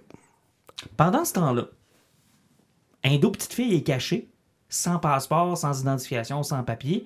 Puis il la recherche parce que, là, écoute, il mêle les histoires, là. Ça a l'air qu'elle a de quoi dans elle qui fait que, là, on sait comment cloner les humains, puis elle est super importante, puis c'est vraiment, vraiment, vraiment important. Puis elle reste dans une cabine d'un bois avec Owen puis Claire, OK? Surveillé par Blue et son bébé. Blue qui s'est auto-reproduit. Parce qu'on a appris que le fuck de- d'Aido petite fille, en réalité, c'est que à cause des modifications génétiques, tu peux tomber enceinte par toi-même. Fait que Blue s'est auto-reproduit. Puis elle a maintenant un bébé. Et donc, ils veulent essayer de comprendre par Aido petite fille comment c'est possible l'auto-reproduction. Fait que je comprends bien, ils ont, ils ont tourné des scènes, puis après, ils ont écrit un scénario autour. Ils ont... Attends, ça arrête pas là. Parce que le fait, comment Owen et Claire vont décider de participer à l'aventure, c'est parce qu'ils vont kidnapper bébé Blue. Puis Blue va aller voir Owen, puis elle va y faire. Puis Owen va comprendre qu'il faut qu'il ramène son bébé. Les mêmes raptors qui tuaient du monde dans le premier film. là. Effectivement, c'est que là, il part à la recherche de petite fille et de Blue. Et là, eux autres, Bébé ils- Blue. Bébé Blue, c'est que là, ils partent euh, dans, dans- dans une aventure euh, rocambolesque à la mission impossible, pendant que de l'autre côté, tu Alan Grant et Helen qui sont rentrés chez Biosyn, puis ils, ils, ils, re- ils réessaient de faire Jurassic Park 1, mais en poche, parce qu'ils sont encore sur une île, mais cette fois-là, il y a des chips GPS des, des dinosaures qui les empêchent de sortir. Non, c'est une, une chaîne de montagne. Non, non, c'est que les, les scénaristes se sont dit Hum, savez-vous ce qui serait bien avec des dinosaures dans un film? Une île avec des dinosaures. Ouais, mais c'est ça dans les quatre autres films. Ouais, mais si c'était un sanctuaire? Oh. Puis qu'on a appelé ça Jurassic World. a- C'est pas une île, c'est un Là, là, sanctuaire. deux- Moi, j'ai rien vu. C'est Jurassic World le premier, Oui. hein, avec les motos puis Chris Oh, Pratt, ouais. tu sais, J'ai écouté ça puis j'ai comme fait, oh, ok, il n'y a rien qui me parle là-dedans. Je suis déjà pas un fan du troisième des originaux. Ça, j'étais comme, ah, c'est pas très bon, c'est pas pour moi. Puis le deuxième, j'ai vu une coupe d'images, j'ai fait, je m'en crisse. C'est clairement pas pour moi. Puis là, j'ai vu les critiques arriver, je suis là. Aucun intérêt à voir ça. Fait que là, vous, vous êtes en train de me dire que, tu sais, j'ai même pas intérêt à écouter le troisième. En fait, le troisième réussit à être tellement cave que c'en est même pas bon. C'est un. Ouais, c'est même pas un so bad c'est it's good, c'est un so bad it's bad. Puis, genre. tu sais, ils reprennent, tu sais, le, le personnage dans le premier film, Dodson, qui envoie le gros riz, là. Bon, euh, La crème à barbe dans La la, crème Ouais, gros- je crème à barbe, ouais, Bon, ouais. ont- c'est lui le méchant. Mais comme ils n'ont pas pu prendre l'acteur original parce qu'il s'est fait poursuivre pour agression sexuelle sur des petites filles de 12 ans, ce qui est un bon problème quand le scénariste a dit Hey, on pourrait reprendre le personnage du premier film, puis qu'il y a un avocat qui a fait Touche pas à ça. Fait que là, ils l'ont recasté, puis ils ont été obligés de remettre la petite canne de Barbasol là, sur la, pour qu'on fasse le lien que c'est lui. Moi, j'ai allumé, rendu presque à la fin du film que c'était lui. J'ai allumé deux jours après le film en lisant un lien sur IGN. Puis, euh, tu sais qu'on va parler que, justement que Owen, de son côté, avec Claire, il vivait des aventures de Mission Impossible. Ah, là, c'est parce terrible. que elles autres, pour aller chercher une autre petite fille, ils se ramassent, euh, je sais pas pourquoi ils sont passés d'une montagne pleine de neige, ils sont comme ramassés, c'est quoi, ils étaient rendus en Inde ou je sais pas il trop? Non, je pense qu'il est en Italie. En Ok, Italie? ils sont en Italie dans un. Dans un marché. de- Parce qu'en 4 ans, il s'est créé un marché noir de dinosaures. Euh, Oui, puis là, sur ce marché-là, ben, il y a des dinosaures qui vivent alentour de la ville qui peuvent attaquer n'importe quand. Puis pendant qu'ils essaient de trouver les informations où ce qu'il est le, le parc où ils peuvent trouver bébé Blue et d'autres petites filles, ils se font attaquer par une gang de semi-terroristes, eux autres qui ont volé la technologie du deuxième film où il y a des pointeurs laser pour t'envoyer des raptors dessus. Puis ces pointeurs la manière laser-là, super c'est- efficace de tuer quelqu'un. tu sais, parce que tu pointes. Moi, je vais dire, comme tout le monde a dit, si je suis capable de pointer un laser sur quelqu'un et peser sur une gâchette, c'est parce que tu l'as déjà tué. Ouais. Mais non, c'est euh, efficace d'envoyer des dinosaures. C'est bien moins hot que d'envoyer des raptors. Mais il n'y a pas rien que ça, c'est que le pointeur laser, c'est tu pointes sur quelqu'un puis la personne bouge, puis elle s'en va. Quand il se le met plus loin, ben, le dinosaure qu'on s'est lancé parce que le laser dégage une phéromone, je sais pas comment. Là.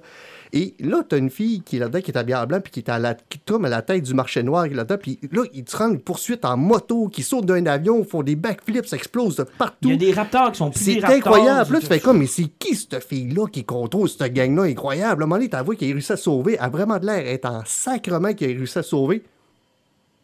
Et voici le story arc de cette fille-là. T'en reverras plus du film. Puis jamais, il en parle même plus. Puis euh, sérieusement, c'est la plus grosse séquence d'action du film qui dure 20 minutes. Ouf, ouf. Ils ont complètement oublié qu'elle existait. Tu sais, cette séquence-là a été tournée, puis ils ont fait, elle a tellement coûté cher qu'on n'a pas le choix de la remettre dans le film. Fait qu'ils ont tourné des scènes et ils n'ont pas écrit de scénario par la suite. Et Ils ont même tourné des scènes. En fait, ils ont, je pense que quand ils ont tourné ces scènes-là, les, les, les gars étaient en train d'écouter l'émission Impossible. Puis ils se sont dit, genre, hey man, ça serait tellement hot qu'il y ait un marché noir du dinosaure. Puis là, il y a quelqu'un qui a levé la main. Oui, mais c'est parce qu'on a déjà l'histoire de l'Indo petite fille, on a déjà l'histoire de Baby Blue, puis on a déjà l'histoire de Biocine, puis des coquerelles géantes. Ouais, mais il pourrait aussi y avoir un marché noir de dinosaures. Oui, mais il faudrait que ce soit un film complet là-dessus. Non, je suis pas mal sûr qu'on peut faire ça en trois Puis il scènes. n'y a rien là, cette séquence-là, tu sais à quoi qu'elle sert? C'est le, c'est ça, c'est le bout le plus triste, la réalité. C'est parce que ça leur prend une pilote pour se rendre quelque part. Puis, tu sais, au niveau des castings dans le cinéma maintenant, c'est juste normal, l'inclusion. Sauf qu'eux autres, qui ont écrit le film, puis ils l'ont fait, ils se sont rendus compte qu'ils avaient oublié de mettre de l'inclusion. C'est qu'ils ont fait, fuck, il nous manque un strong female character. Ils ont fait, si tout le monde est blanc. Ils ont fait, ça va pas bien. Puis ils ont fait, hey, il y a personne qui est gay. Fait que, à toutes. Ils ont pogné une pilote noire avec la moitié de la tête rasée qui passe une réplique sur elle qu'elle aime aussi les rousses, puis c'est une super badass, puis elle est noire. Là, tu fais comme. Puis elle sert à rien dans le film. Elle, elle sert à sweet fuck all. Elle, elle les accompagne, puis elle est toujours à droite ou à gauche dans le plan de caméra, mais jamais au centre. Là, tu fais comme. Ah, C'est tellement triste. Ils l'ont casté absolument juste pour ça, puis ils Ils ont, ont, aussi toutes mis dans le même paquet.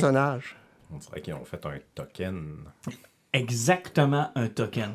Et, et ça, c'est sans compter toutes les décisions les plus épaisses les unes que les autres, telles que, OK, Claire, on a des problèmes avec des ptérodactyles, fait qu'on va t'éjecter en plein milieu de l'île avec tes talons hauts. Parce que c'est toi qui as le plus de chances de survivre et pas moi, l'ex-Navy Seal.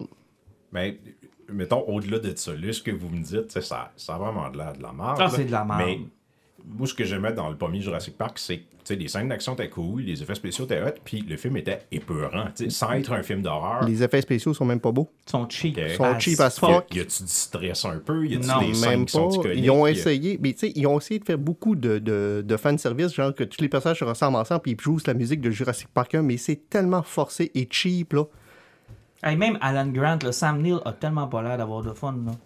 Il a juste l'air de genre, signe le paycheck, là. Rentre ça dans le compte. Là. Puis euh, le pire, là, c'est que quand le, propriétaire de, de Biosyn se rend compte qu'il est dans le marbre, puis les informations, si c'est sauterelles, vont sortir, c'est quoi la grosse finale du film, comment le bordel fait pour pogner? C'est qu'il lui, il a plein de contingences qu'il peut brûler ses sauterelles pour effacer ses traces. Ce qui est con parce qu'il y a environ 3 millions de, gigabytes de serveurs qui traînent un peu partout, puis ces sauterelles, tout le monde les a filmées sur YouTube. là.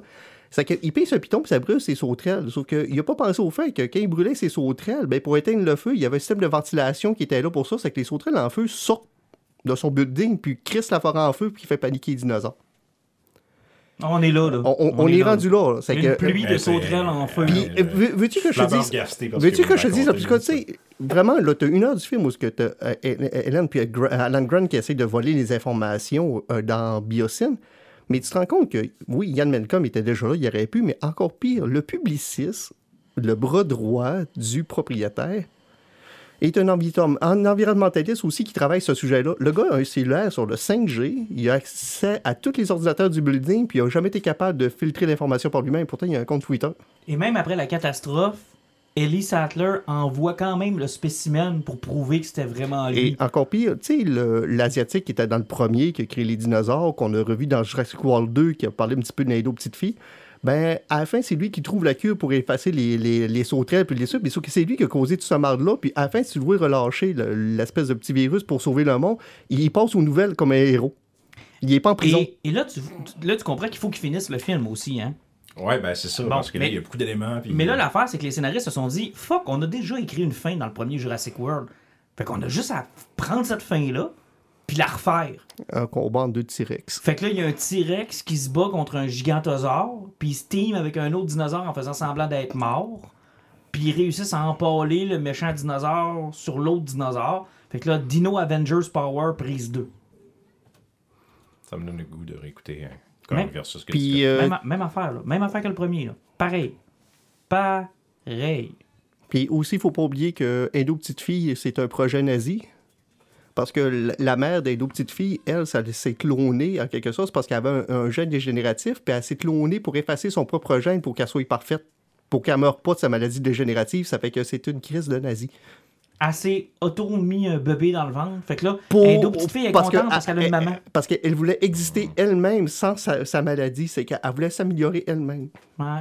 Puis elle s'est filmée en passant en 4K en 1993. à la Avatar, là. Genre, elle a un journal, là, puis c'est super. Écoute, c'est cheap as fuck, là. Genre, on la voit, là, puis toutes les bons vidéos sont au bon moment parce que, tu sais, elle, elle visionne 4 Ben, vidéos, puis c'est 4 vidéos à dans la bonne séquence, à- là. à peu près- le matériel À peu comme la meilleure séquence du film Logan, où ce que t'as la fille qui essaie de sauver de l'hôpital, elle faisait son documentaire que même style National. Geographic n'a jamais rien fait d'aussi beau que ça. Là. c'est super incroyable. Puis là, ta voix, genre, au stade les plus importants de sa grossesse, là, puis tu fais comme, comment est-ce qu'elle a pu tomber là-dessus, tabarnak? En 93, man, là, même, même un peu avant le parc Jurassique, parce que dans le fond, ce qu'on comprend, c'est que elle faisait ça au moment où InGen était au top, là, genre avant l'incident de Jurassic Park. Oh man, c'est con, mais con, mais con. Mais au moins, à la fin, il y a une séquence fucking awesome. Quand euh, Owen ramène le bébé de Blue, il donne le bébé Raptor, les deux sont super heureux, puis ils partent là. Tu fais comme, hey, le film vient de finir, il a ramené les deux, la mère puis l'enfant ensemble. Et là, au moment, avant que le rideau tombe, Blue revient, regarde Owen, puis elle fait, Hum puis elle retourne. Elle est revenue comme l'acknowledger qu'elle Ouais, avait sauvé son enfant. merci. Merci. C'est venu dire, mais ça, mais ça, c'est rien, parce qu'après ça, on a une super séquence et une super morale dans laquelle on nous dit, vous savez, nous allons tous maintenant coexister. Puis là, t'as des éléphants avec des brachiosaures. T'as euh, toutes sortes de dino- des ptérodactyles avec des goélands. Des rhinocéros avec des Des triceratops. rhinocéros avec des triceratops. Ton, ton Golden Retriever de 800$ piastres avec dans la bouche de Raptor. T'sais, Et là, on va tous coexister. Genre, ça va être juste normal que, je sais pas, moi, tu frappes un orignal ou un diplodocus dans le parc. C'est un, des- un des deux, OK? C'est- Tu sais, euh, quand t'es écœuré de grand-papa de ceux qui meurent, ben, tu y mets de la sauce en barbecue qui est fait soleil, tu le mets sur, le, sur la chaise berçante dehors, puis t'attends qu'un raptor T'as passe. deux, trois raptors qui, qui le bouffent. Écoute, c'est con. Ah, mais Vous con. m'avez pas convaincu. Vous m'avez pas convaincu. Ben, il y avait rien à convaincre, j'en ai. C'est con, là. C'est tellement con, là. Ça a l'air bien mauvais, votre film, je vais vous le dire franchement. Ah, Mais c'est tu sais, ça a très pas l'air très C'est- bon. Tu, c'est t'imagines-tu coexister avec euh, des ptérodactyles à la plage, hein, quand ça de base, c'est déjà de la misère avec des goélands, ben je vois avec un oiseau qui peut t'arracher la tête.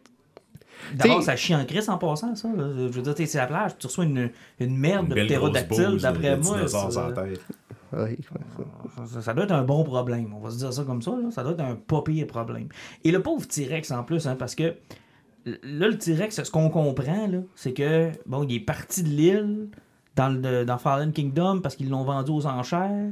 Il s'est sauvé. Là, il était avec un lion à la fin de ce film-là. là. Puis là, dans le film, en plein milieu, ils, ils sentent le besoin de nous dire justement, nous avons capturé le T-Rex il y a de cela maintenant une semaine pour justifier le fait qu'il est encore Puis, là. en, en parler des effets nostalgiques qui sont poches, la première fois que tu vois le T-Rex arriver, c'est quand y arrive. C'est comme une murale avec un gros rond qui est dedans, puis quand la face passe dedans, ça fait symbole des premiers Jurassic Park. Ah, c'est vilain, là. Vilain! là. Tu sais, ils ont vraiment pioché dans le nostalgie poche partout avec un scénario de marde qui avait pas de sens. Et- le film, t'es pas capable de le suivre parce qu'il n'y a aucune arc narrative, parce que ça va de A, B, C, D, Z, W, K. euh, c'est. euh, Et en passant, là, tu sais, on, on se demandait en 4 ans comment les dinosaures pouvaient avoir fourré autant. Là. La question se pose pour Biocène aussi, comment en 4 ans ils ont réussi à avoir autant de milliards de dollars, de faire un hyperloop avec un espèce de, de, de, de- de train hyper vitesse souterrain. Ils ont une estime d'infrastructure qui doit ben, coûter des milliards de dollars. Les Russes. Ils l'ont fait dans Stranger Things. Ah, ça doit être ça. Et on, on attend toujours la série spin-off sur comment ils ont fait pour bâtir ce- ce- le- le- les sous-sols en dessous des centres d'achat sans que personne s'en rende compte. Honnêtement, ça n'a aucun bon sens. là. Tu vois, là, je veux dire, en 4 ans, c'est- désastre par-dessus désastre, Jurassic World. Là. Je veux dire, toutes les compagnies. Je veux dire, dans Jurassic World, dans le premier, tu te disais, ben, entre 93, puis 2010, 2017, 18, en tout cas, le premier Jurassic World. Là. Ouais, ça se peut, né, ces alentours ouais. Dans, dans ces alentours-là, tu te dis, bah, crée, il y a une compagnie qui a réussi tu sais, à reprendre les droits des dinosaures, puis ils ont fait de l'argent, puis c'est correct. Mais là, en Entre le 4 deux ans, et le là, trois, là, ouais. en 4 ans, ça. Et en plus de ça, dans la nostalgie de marde, le méchant, que t'allumes que c'est Dodson du premier film, meurt exactement de la même façon Que... que Dennis Nedry dans le premier film. Ouais, avec les dinosaures qui crachent en face. Les dilophosaures. Ouais, il court dans la forêt. puis Avec la même blague de je rentre dans mon cockpit.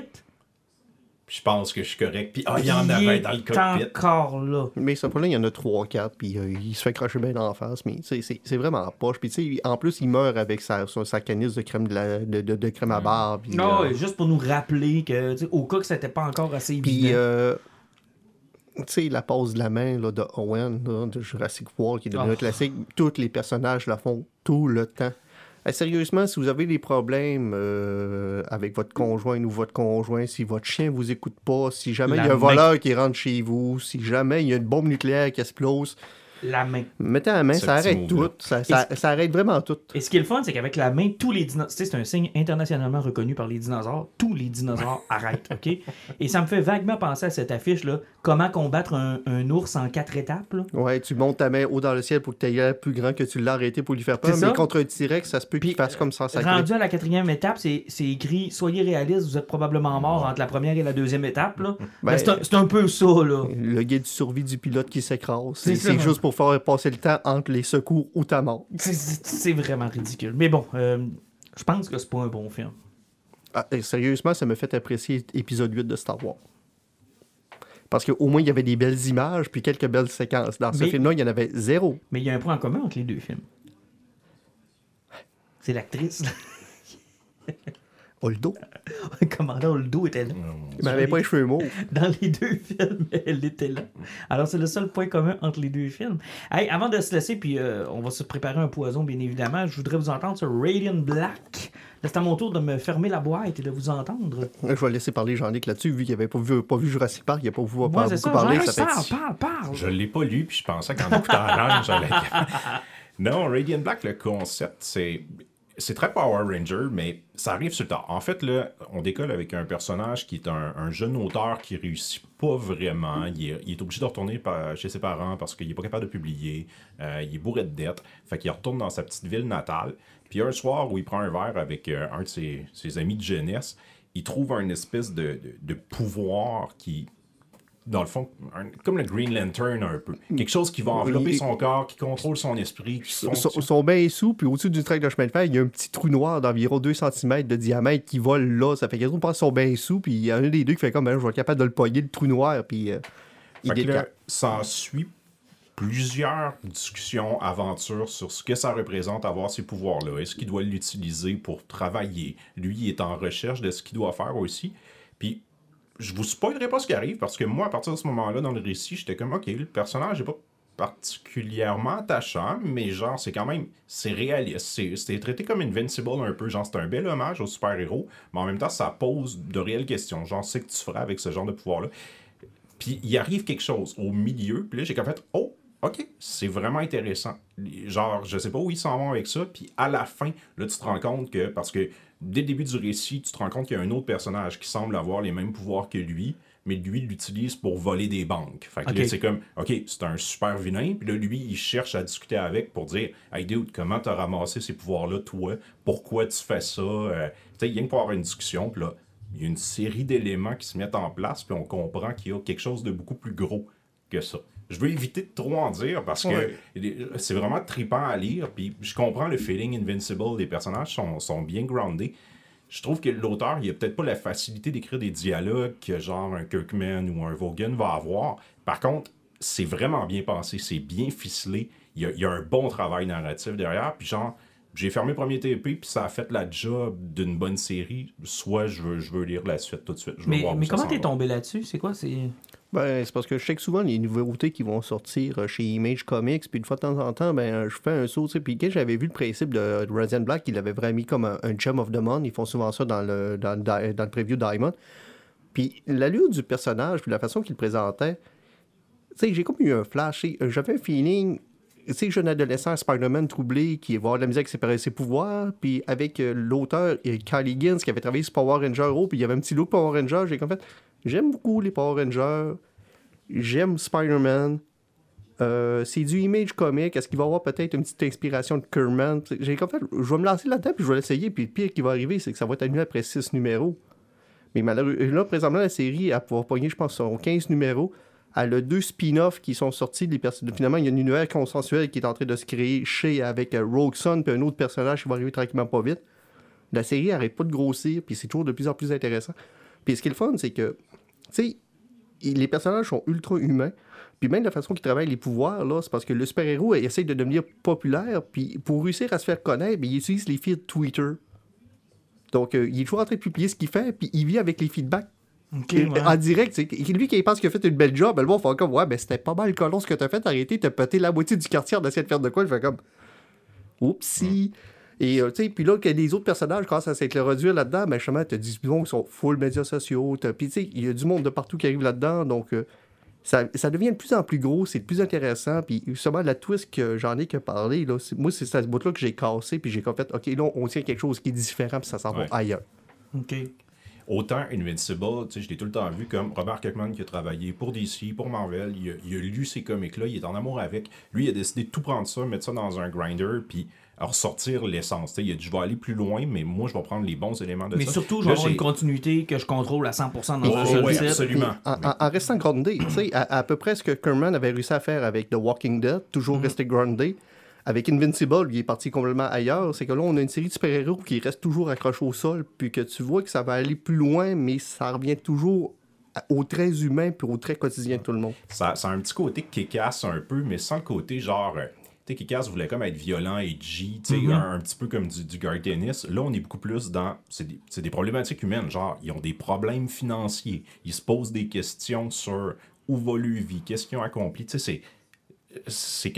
Quand même mature comme écriture. Puis, tu sais, des fois, j'étais là, je sais pas si c'est maladroit ou ça s'en va quelque part. Puis, à les fois, je me faisais surprendre. Je me disais, non, non, il y a, il y a quelque chose à dire, l'auteur, à propos de ça. Il pose des, des réelles questions de fun. ils, ont sorti un spin-off, c'est celle-là qui vole des banques.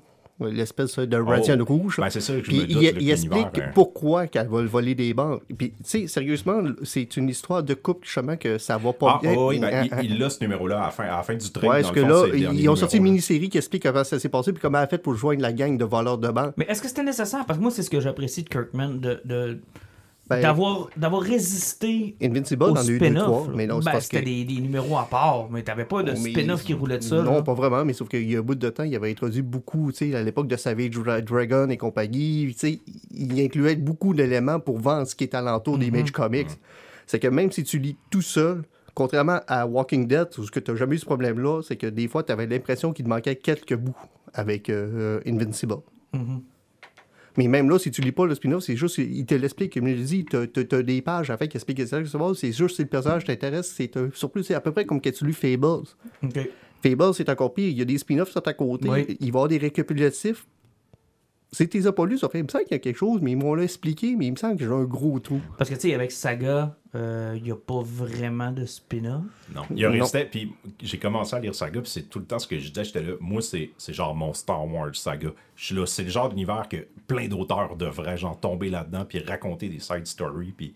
Mais en même temps, je peux comprendre, oui, que il- c'est pas tout le temps mon, mon jam, mais là, je suis comme curieux. Avec ce genre d'univers-là, je pense qu'il y a du potentiel. hein. Ok, intéressant. Donc, Radiant Black chez Image Comics, deux TP de sortie? Euh, deux TP, effectivement. Le troisième va s'arriver dans vraiment pas long. Puis sérieusement, si vous tripez sur le style super-héros, puis euh, que vous aimez un petit peu, si vous voulez sortir de DC puis de Marvel, là, c'est vraiment un excellent point. Puis sérieusement, ce BD-là mérite d'être lu. Parfait, chez Image. Poison, on y va dans l'ordre ou... euh, Moi, comme tu veux. Je vais y aller, moi? Good. Je suis allé voir Lightyear aujourd'hui, le dernier de Pixar, et je dois vous dire que je suis déçu de sa performance. Je pensais que c'était parce que c'était mauvais ou que les gens l'avaient boudé. Et à ma grande surprise, c'est un excellent film. C'est un excellent film. Est-ce qu'il y a une fatigue Pixar? Plus que est-ce que c'est un mauvais film Dans le sens où il en sort beaucoup.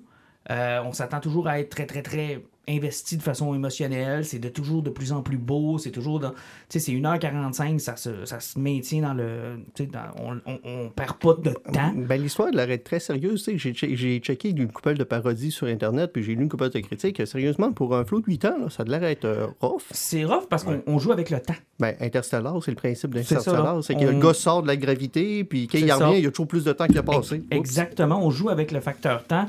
Pas sûr que les flots ont tout compris, mais c'est un beau film. Je vois pas qu'est-ce qu'il y a de différent des autres, autre que c'est un film de science-fiction, contrairement aux autres films de Pixar qui sont sortis récemment, comme Encanto, comme euh, euh, Coco, comme euh, tu sais, les autres films qui ont été Pas très, de très chanson, populaires. C'est ça, pas de chanson, puis c'est très, c'est un thème qui est plus science-fiction, peut-être plus petit gars, peut-être. Puis 200 millions qui a coûté à faire, c'est- ça n'a aucun Puis, sens. Je pense que le film a eu mauvaise presse aussi, parce qu'il y a beaucoup de gens qui, dès l'annonce, dès les premières images, pensaient que ça allait être une aventure solo de Buzz Lightyear. Mais de Mhm. ce que je comprends, c'est non, c'est le film qui a inspiré les jouets que Indy a achetés. Puis Exactement. les gens sont comme, je sais pas pourquoi, là, moi je fais comme, ok, ben c'est cool comme idée, je suis curieux de voir ça. Mais on dirait que les gens étaient comme, ah, on, on est trahis, vous nous avez menti ce que vous Ah voulez non, faire. en fait, c'est puis comme, c'est comme si on avait fait des films sur euh, nous trois étant jeunes ayant des jouets de Star Wars. Puis là, on disait, ben, on va vous présenter Star Wars.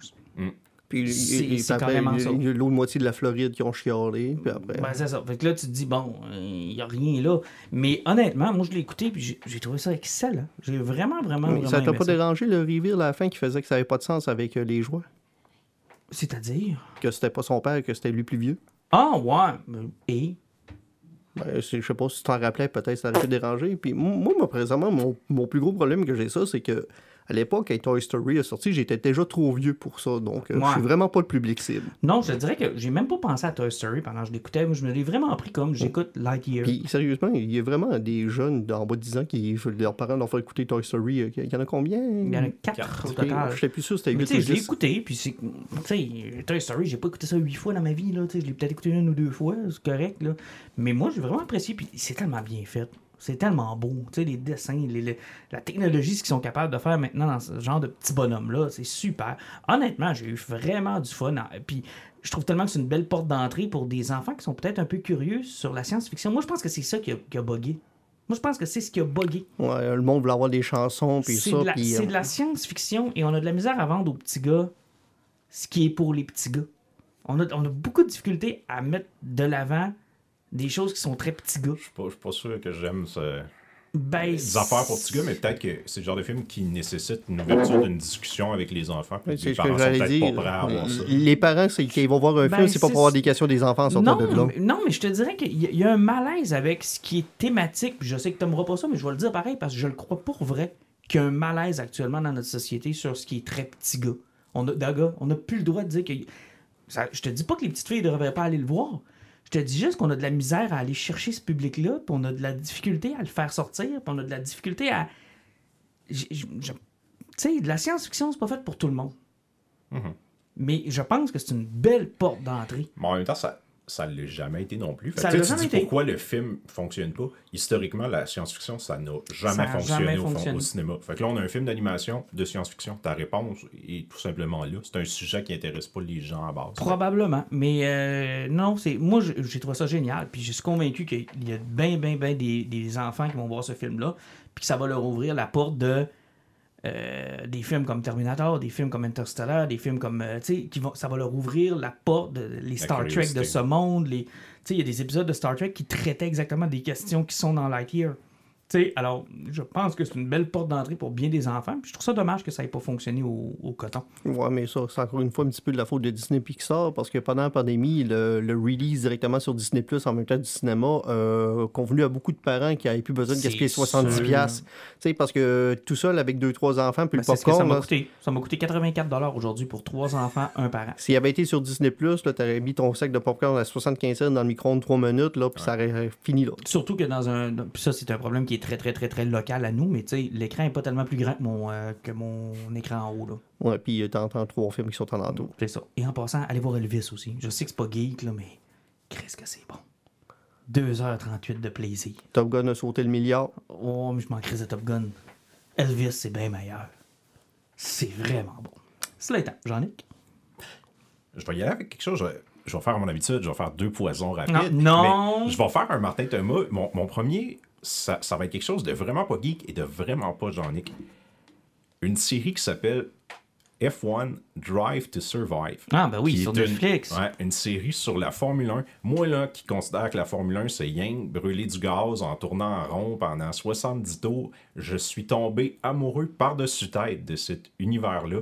C'est fascinant. Je vous dirais, ça ressemble à du Game of Thrones. Il y le, côté politique puis les personnages qui travaillent dans le milieu de la F1, là, c'est complètement incroyable. Je vous suggère ça. Écoutez deux épisodes. C'est le genre de truc, j'en parlais avec euh, la gang de chums qui me l'ont apporté. Puis le blonde passe dans le salon, puis il est en train d'écouter ça, puis Urk, la F1, il s'assise, puis c'est comme Star Academy ou c'est comme Occupation Double. Genre, même les blondes sont pas capables de décrocher du drama en arrière de la Formule 1. Ah, ça a vraiment l'air bien monté. Essayez-le, c'est vraiment incroyable. Puis le concept est simple. Puis chaque saison, c'est une saison des Ouais, c'est ça. Fait qu'on suit les écuries, ce qui se passe un peu à l'interne. Fait que chacune, tu sais, comme là, la quatrième saison, c'était 2021. La cinquième, 120, quand la saison 2022 de course va être terminée. Euh, je vous le recommande chaudement. puis C'est comme hors caractère pour moi, mais je pensais que quand tu avais présenté ta série sur Michael Jordan, là, je me fais penser à Martin en apportant un produit. Puis Mais c'est vrai que The Last Dance, c'était très bon. puis là, je vais retomber dans le beaucoup plus geek avec mon deuxième poison euh, chez AWA Studio, qu'on, euh, duquel Qu'on on a parlé beaucoup. souvent. Euh, il y avait une série qui me parlait qui s'appelle Nighted, qui avait l'air vraiment cool, qui reprenait des covers de, de BD classiques. Puis je me suis rendu compte en l'achetant que ça faisait partie d'un plus gros univers que Michael Straczynski a créé, qui s'appelle The Resistance. Puis il y a plusieurs des comics de AWA qui s'inscrivent là-dedans. Fait que là, je l'avais acheté, mais là, j'ai dit, bah, avant de le lire, je vais tomber dans Resistance de Straczynski. Là, j'en ai la moitié lu du premier TP. Et ça part avec deux prises parce que c'est une histoire qui se passe dans une période actuelle où il y a une pandémie mondiale qui se met à tuer à peu près. J'en avais parlé à l'époque. Je décollais ça, puis j'étais là, ça n'a pas de bon sens. J'ai tellement pas le goût de lire ça, puis ça a pris trois pages, puis j'étais là, fuck, j'étais embarqué à 200%. Il y, a- il y a un pourcentage de la population qui survit, qui devient avec des pouvoirs, mais c'est tellement bien écrit. Straczynski, c'est vraiment, c'est un auteur qui me fait chier parce que il travaille beaucoup chez Marvel, puis il a, très, il a fait très peu de trucs chez DC, mais c'est tellement plaisant de le lire. Il y a tellement une plume, le fun. Puis là, je suis dans son univers, puis je suis comme cool. Puis là, il y a d'autres séries qui m'intéressent Mais là-dedans. sérieusement, que- télépathe avec Steve Epting, ça n'a aucun sens que c'est bon. Tu te ramasses avec une gang de policiers contre des terroristes, mais les- c'est vraiment toute une gang qui ont développé des pouvoirs de télépathie. Oh, shit. prends Straczynski avec le décès de Epting, c'est malade. Tu- là, tu peux aller d'un autre, d'un autre, euh, d'un autre spectre. Tu vas y aller avec la série Mott, où ce que tu as Ouais, une personnage, elle, elle devient une empathe. Ça fait qu'elle a, a fait des shows, puis est capable de faire vivre les émotions les plus puissantes de toutes les personnes qui sont dans la salle. Mais eux, les mods, si, si je comprends bien, dans Resistance, ils en parlent, ils font comme. Eux autres, ils choisissent de débloquer le pouvoir, mais ils il meurent après six mois. six mois fait après, ils meurent. comme que ce soit vraiment intense. Puis y une- En tout cas, il a, il a- il a- il a construit un univers tellement le fun. Là, ça, C'est t'as- T'as comme incroyable. l'impression que ça peut aller à un milliard d'endroits. Là, c'est.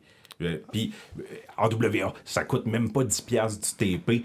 Moi, je, tu, tu m'en parles, Alan, il était déjà commandé. Là. Je suis tombé dans cet univers-là, ça a dû me coûter euh, 40$ piastres pour avoir tout Ben, ce qui avait c'est été c'est- pour ça que j'achète tout ce qu'ils font. Quand je fais pas une série en single, j'achète le trade à 10$ parce que je- même s'il est pas bon, c'est pas une perte. Non, c'est ça, Ouais. à 10 piastres, tu l'as Puis euh, j'ai 100% de tout ce qu'ils ont fait. J'ai tout lu. OK. Puis euh, il y a quelqu'un qui m'a posé la question dernièrement, il a dit, mais tu sais, ça vaut-tu vraiment la peine? J'ai fait, ben, à, à presque 98%, c'est bon. Donc, euh, Moi, je continue à dire que Haute Hell, c'est la chose la plus cool ben, le, été deuxi- Le deuxième le deuxième, j'ai tellement hâte, là. C'était bon, ça. Euh, et on termine avec ton poison, euh, Alan. Pas, Moi- pas 8, pas non, 4. non, j'en Pas ai, deux. j'en ai juste un. Un. euh, ça, ça m'a fait bizarre parce que ça fait longtemps que ça n'est pas arrivé. Et en plus, on a parlé beaucoup de Star Wars au début. Euh, au niveau des romans, là, c'est, il y a beaucoup de, de très très bas, dans pas très très bons dans les romans de Star Wars. Mais là, dernièrement, le dernier qui est sorti, ça s'appelle Brotherhood. Euh, dans le fond, ça se passe directement après l'épisode 2. OK. Euh, t'es, euh, Obi-Wan puis Anakin, ils font comme ça séparer parce qu'Anakin devient un chevalier Jedi, euh, donc euh, c'est plus un padawan. Et t'as Obi-Wan qui est pogné pour aller faire une mission sur Katrou Namoïdienne pour, pour régler les problèmes de conflit qu'il peut avoir, parce que c'est vraiment le début de la guerre des clones qui commence là. Parce que c'est vraiment tout de suite, tout de suite, tout de suite après l'épisode 2. Mais ce que j'ai aimé dans ce roman-là, c'est que tu as un feeling de Clone Noir, de la façon que Obi-Wan puis Anakin sont décrits, là, c'est vraiment comme si t'écoutais un épisode de Clone Noir. C'est le même côté fun des deux personnages est là. Mais ce qui est encore plus plaisant, c'est justement, c'est dans ce roman-là où ce Obi-Wan se pose le plus de questions sur le fait que justement, ils sont en train d'élever une génération de soldats.